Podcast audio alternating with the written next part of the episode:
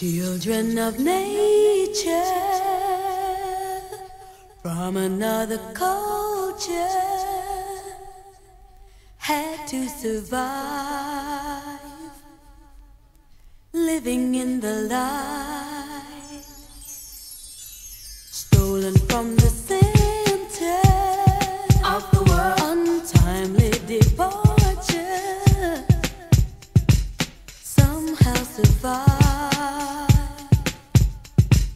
living